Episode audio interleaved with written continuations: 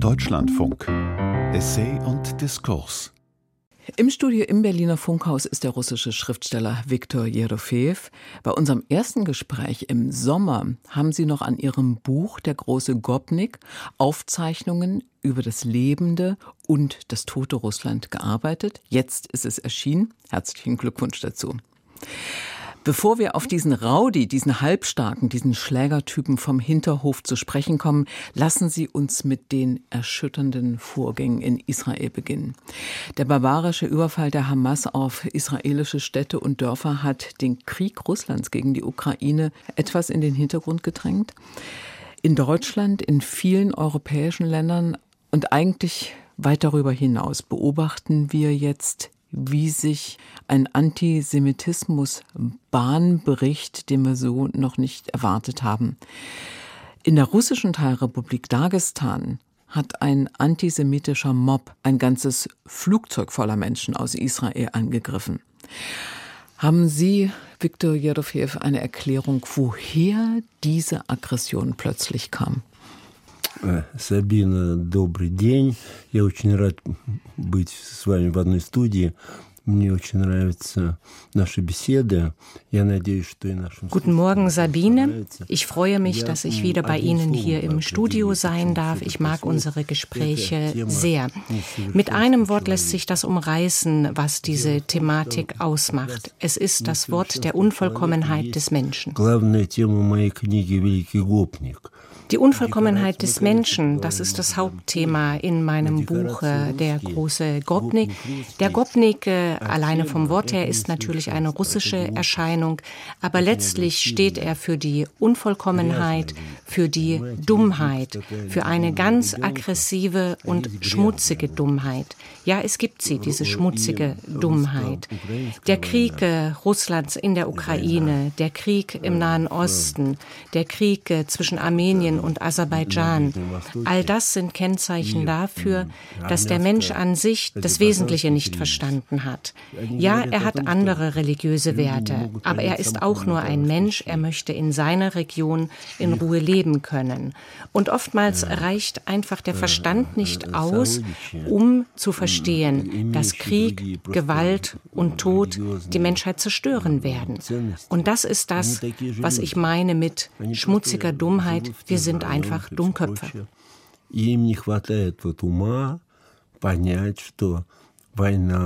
Wenn ein Krieg begonnen wird, haben diejenigen, die ihn vom Zaune brechen, in der Regel keine Angst davor, ihn zu führen. Was sie aber nicht bedenken, ist, dass sie ihre eigene Nation damit mehr zerstören als die Opfer. Gewalt ist zerstörerisch, die menschlichen Werte gehen von dannen. Wir verlieren die Kontrolle und anstelle dessen haben wir es mit furchtbaren Waffen zu tun, mit furchtbaren Vernichtungsmitteln, die eingesetzt werden.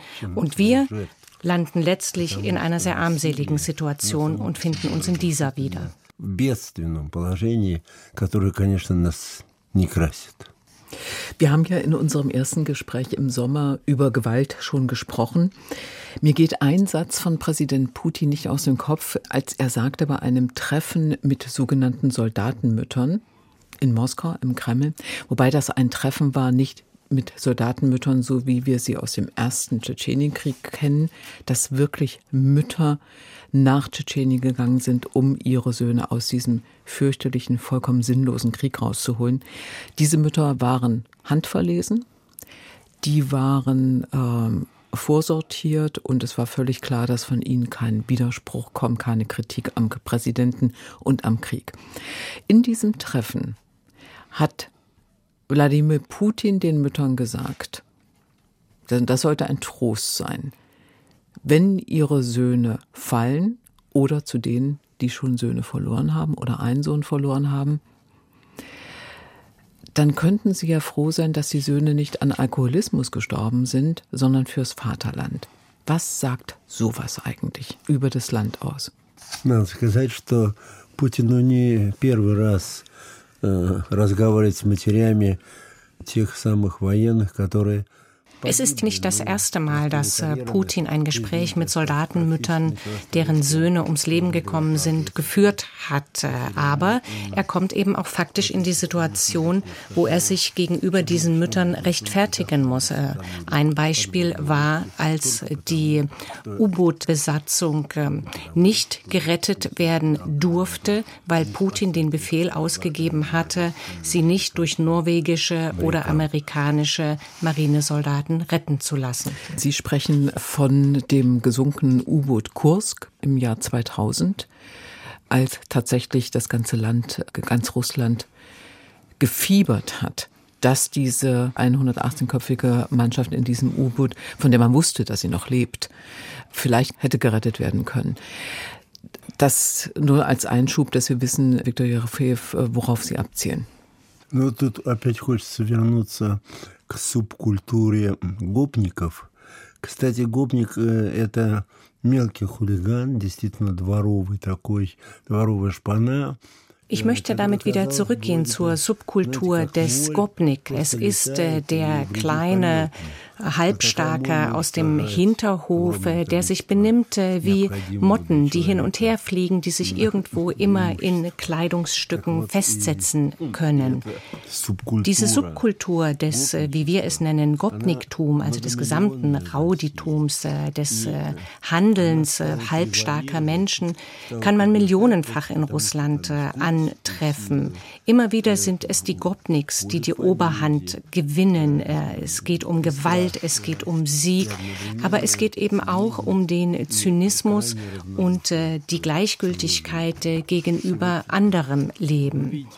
Wir haben heute ja hier verschiedene Themen bereits angesprochen, aber immer wieder kommt man doch zu dieser Kultur zurück, die leider nicht nur in Russland heute dominant ist. Trump ist ja auch so eine Gopnik. Ich würde ihn auch als großen Gopnik bezeichnen. Es gibt Gopniks auch in anderen Ländern. Sie kommen an die Macht. Und nicht per Zufall habe ich ja mein Buch über den großen Gopnik geschrieben. Вы знаете, Сабина, Путин – это петербургский человек из Ленинграда. Wissen Sie, Sabine, Symbolisch ist ja eigentlich, dass äh, Putin aus äh, Petersburg, aus Leningrad äh, stammt. Eine Stadt Leningrad, die im Zweiten Weltkrieg ganz furchtbar zerstört wurde, die unter den stalinschen Repressionen, unter der Blockade und unter vielem anderen gelitten hat.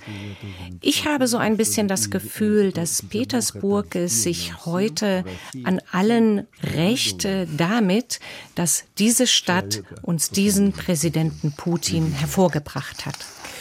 Ich möchte noch mal darauf zurückkommen, wo wir angefangen haben, nämlich auf diesen sehr unerwarteten Gewaltausbruch in Dagestan gegenüber jüdischen Menschen, die sich in Sicherheit bringen wollten in Russland. Dagestan ist eine russische Teilrepublik im Kaukasus. War das eigentlich ein weiteres Zeichen dafür, wie sehr es unter der Decke in Russland brodelt. Wir haben das gesehen bei dieser 24-Stunden-Meuterei von Milizenchef Prigozhin.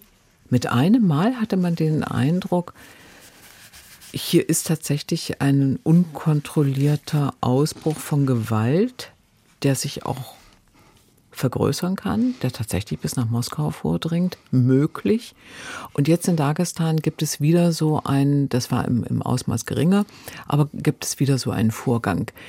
Und man hat auch gesehen, dass Präsident Putin ziemlich irritiert war, weil er sofort den Sicherheitsrat hat einberufen lassen. Meine Frage, sehen Sie das auch? Brodelt es unter der Decke und ist es möglich, dass wir es mit einem Gewaltausbruch größeren Ausmaßes zu tun haben werden in den nächsten Jahren, in der nächsten Zeit? Ну, надо сказать, что насилие вообще, к сожалению, свойственно человеческой природе. Dazu muss man sagen, dass Gewalt ja etwas ist, was dem Menschen zu eigen ist, insbesondere in totalitären und diktatorischen Regimen. Auch äh, nach dem Krieg unter Stalin gab es unheimlich viel dessen, was wir als Rauditum bezeichnen. Wenn ich früher in die Schule gegangen bin, wusste ich genau, dass wenn ich über die Gorki-Straße gehe, man mich nicht schlagen wird. Wähle ich hingegen andere Gassen, werde ich von anderen geschlagen. In Bezug auf Prigozhin und äh, Dagestan müssen wir sagen, dass es eine Art Gassenkultur ist. Äh, und äh, für diese Menschen ist das auch das Wichtigste im Leben. Sie drücken sich und ihre Persönlichkeit über Gewalt aus und spüren dabei auch noch entsprechend Zufriedenheit. Aber wenn wir über Antisemitismus sprechen, so ist das letztlich eine furchtbare Krankheit, für die es kaum Medikamente gibt, äh, um ihrer Herr zu werden, um sie auszuheilen. Wissen Sie, als ich an meinem Buch gearbeitet habe, musste ich zu meinem großen Bedauern feststellen, dass letztlich vieles darauf beruht, dass wir einander nur sehr schlecht äh, kennen. Viele Ereignisse lassen sich nicht erklären, wenn man nur im Rahmen von Liberalismus, Konservatismus, Radikalismus und Extremismus denkt. Mir scheint es so, dass wir im 21. Jahrhundert die Begrifflichkeit der Aufklärung, den Begriff Aufklärung als solchen leider verlieren werden. Er ist veraltet. Слово просвещение уже, кажется, скоро перейдет в состав устаревших слов и понятий. In einer Rezension Viktor Jerofeev ihres Buches Der große Gopnik, Aufzeichnungen über das lebende und das tote Russland, in einer Rezension heißt es, ich zitiere jetzt, man hat nach der Lektüre dieses imposanten Romans das Gefühl, das Drama des heutigen Russlands ein bisschen besser verstehen zu können. Aber zur Beruhigung trägt dieses Buch nicht bei. Helfen Sie uns ein bisschen, Ihre Landsleute zu verstehen. Ich stolpere zum Beispiel über eine solche Meinungsäußerung aus Russland, die da sagt, der Krieg ist schlecht, aber der Krieg darf jetzt nicht verloren werden, denn schlimmer als Krieg ist nur ein verlorener Krieg. Was steckt dahinter? Когда ты определяешь точку боли, wenn man einmal weiß, wo der Wundepunkt liegt, äh, verschafft dem Kranken das äh, durchaus ja schon etwas Erleichterung. Es heißt aber mitnichten, dass äh, dann auch eine Behandlung der Krankheit möglich sein wird. Das ist ja auch etwas, was ich mit meinem Buch umreise, eine Thematik, mit der ich mich in meinem Buch befasst habe. Wenn es nun aber um den Krieg Russlands geht, ist das doch eine sehr verworrene Frage. Wissen Sie, die politische Kultur in Russland äh, ist faktisch nicht vorhanden. Wenn Sie jemanden fragen, ob er für oder gegen den Krieg ist, kann es Ihnen gut und gerne passieren, dass er am Morgen das eine sagt und am, am Abend etwas gänzlich anderes, ganz in Abhängigkeit davon, in welcher Stimmung er sich gerade befindet oder wer ihm diese Frage stellt. Wenn man die Frage ganz äh, akkurat und freundschaftlich stellt, kann es gut sein, dass etwa die Hälfte der Befragten sich gegen den Krieg aussprechen. Ist es indes ein Polizist, der Ihnen diese Frage stellt, werden Sie immer die Antwort äh, bekommen, dass man für den Krieg ist. Bei uns äh, sind die Wahlen anders aufgebaut als im Westen. Das Wort Freiheit wird anders verstanden als im Westen. Europa versucht versucht immer, Russland als ein Gesamtpaket zu verstehen. Das funktioniert aber nicht. Russland besteht aus unterschiedlichen Päckchen. Und um das zu verstehen, muss man einfach auch ein bisschen die Tür aufmachen hin zur Welt der verbotenen Wörter. Und das ist etwas, was man im Westen nicht äh, tut, weil es eben so schwierig ist, diese Wörter zu dechiffrieren, sie zu entschlüsseln. Allein das Wort Gopnik ist im Westen ja letztlich unbekannt gewesen. Aber letztlich ist es genau der Schlüssel, den man braucht, um diese Tür zu Russland zumindest ein Stück weit zu öffnen. Als Schriftsteller ist das ja nicht so ganz einfach. Sie bedienen sich einer bestimmten Sprache, Vokabeln, Wörtern in der russischen Sprache, die, selbst wenn man sie übersetzt, etwas anderes meinen als ursprünglich. Und das hat damit zu tun, dass man in Russland durch die russische Propaganda etwas geschaffen hat, das wir die Aushöhlung der Institutionen nennen. Also das heißt, wenn wir von Wahlen sprechen, dann meinen wir auswählen, nicht einfach Ja sagen zu einem Namen und das ist dann die Wahl, sondern wir wählen zwischen verschiedenen alternativen Kandidaten aus. So ist es auch mit dem Parlament. Ein Parlament debattiert verschiedene Lösungen und einigt sich dann auf eine Lösung, die eben die Mehrheit bekommt. Es nickt nicht nur einfach einen Vorschlag vom Präsidenten ab. Die Institutionen funktionieren so nicht, aber die Wörter sind die gleichen. Aber sie meinen eben etwas komplett anderes.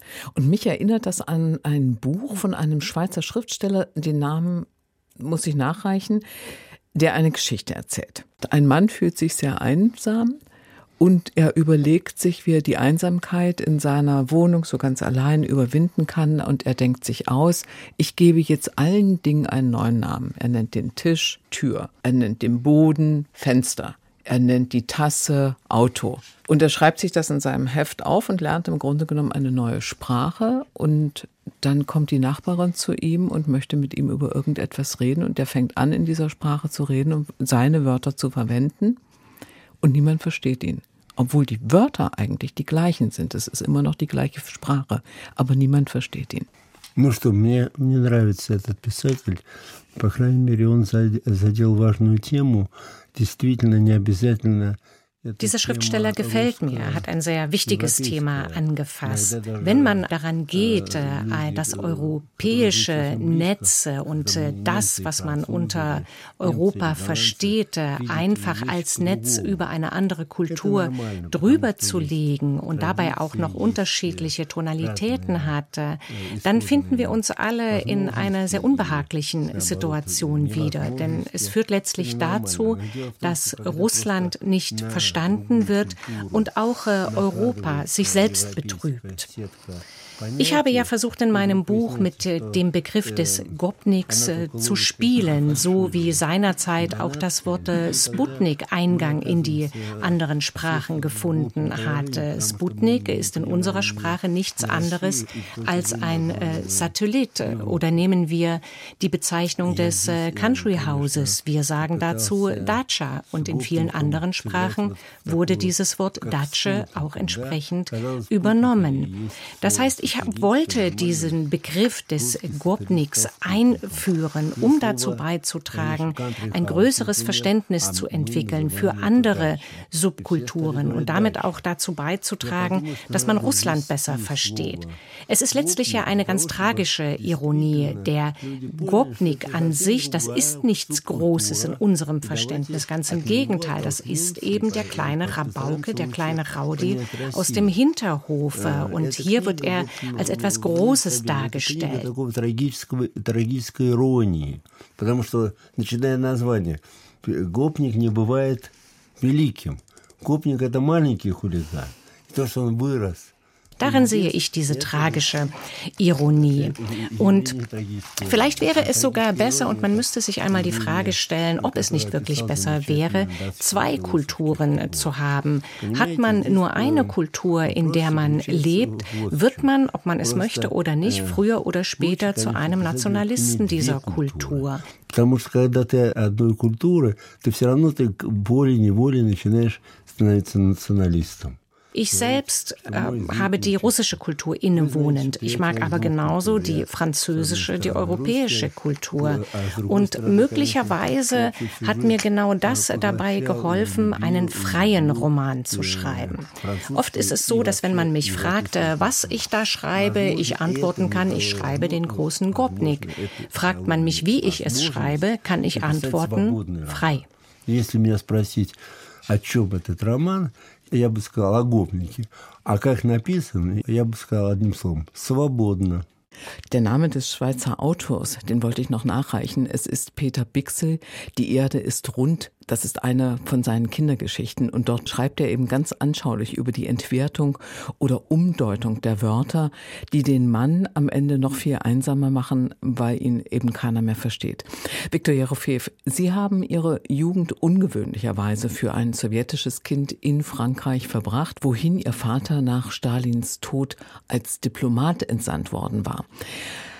Zuvor hat er als Übersetzer für Stalin gearbeitet und auch gedolmetscht, so wie jetzt Katja Fröhlich hier für uns. Vielleicht noch mal zurück zur Sprache. Habe ich Sie richtig verstanden, dass Sie das Wort Gopnik als Bezeichnung für besonders rücksichtslose und undemokratische Herrscher gern in die Weltkultur einbringen würden? Ну, в немецкую культуру, кажется, я уже ее потихоньку ввожу. Mir scheint, dass ich diesen Begriff äh, doch so nach und nach langsam durchaus schon in die deutsche Kultur hineintrage, denn äh, nicht nur in den Zeitungen, sondern auch in den vielen Gesprächen, die ich führe, taucht dieses Wort äh, immer häufiger auf. Und ich höre zudem auch immer wieder, dass man mich fragt, ah, wie läuft dein Buch Gopnik etc. Also die Deutschen scheinen sich langsam an diesen Begriff schon zu gewöhnen. In anderen Ländern haben wir es noch gar nicht äh, versucht, äh, da das Buch in anderen Ländern noch nicht äh, gedruckt wurde. Es wird in einigen bereits verkauft. Also kurzum, wir werden sehen. Auf jeden Fall bin ich der deutschen Leserschaft äh, sehr, sehr dankbar. Innerhalb der ersten fünf Tage nach Veröffentlichung des Buches sind bereits 5000 Exemplare verkauft worden, was ja auch ein Zeichen dafür ist, dass das gesamte Thema des Gopnik, das Thema Russlands und der Unvollkommenheit des Menschen die deutsche Bevölkerung bewegt.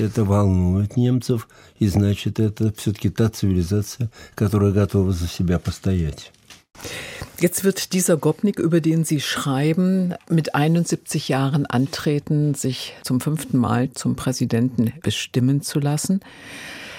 Und wir wissen, dass eine Mehrheit in der russischen Bevölkerung dagegen ist, dass ein Präsident so alt ist. Alle Kandidaten, die auch von Putin im Übrigen ausgewählt werden, dürfen nicht jünger als 50 Jahre alt sein. Das heißt, Frage an Sie, Viktor Jerofeev, ist Russland wieder auf dem Weg, eine Gerontokratie zu werden, so wie wir das gesehen haben zu Sowjetzeiten? Nur da war es eine kollektive Führung und nicht nur ein Einzelner. Насчет коллективного руководства здесь можно, Сабина, с вами поспорить.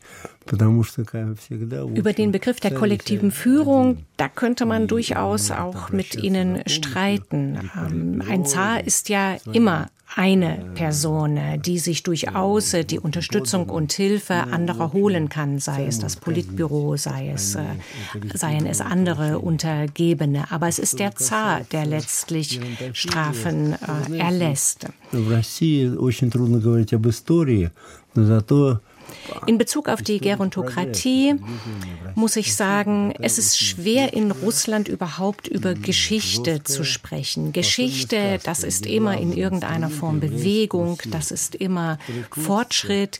Hier hingegen haben wir es eher mit äh, einem Märchen zu tun, vielleicht auch mit einer Art Karussell, das sich immer weiter dreht und nur diejenigen, die dieses Fahrgerät nutzen, ändern sich. Also die Schauspieler, die Darsteller ändern sich. Das Karussell als solches dreht sich immer weiter. Wir hatten Ivan den Schrecklichen, wir hatten Stalin, jetzt haben wir einen Menschen, der 71 Jahre, der auch älter werden wird. Dennoch ist das keine Gerontokratie. Es ist vielmehr der Traum, auf alle Ewigkeiten zu herrschen. Und er jetzt ist ja auch schon der fünfte in seiner Reihe, der sich sehr lange an der Macht hält, der über einen langen Zeitraum äh, sozusagen im Dienste des Vaterlandes steht. Wir hatten mit Peter dem Großen einen anderen, der viele Jahre, über 40 Jahre lang an der Spitze des äh, Staates stand.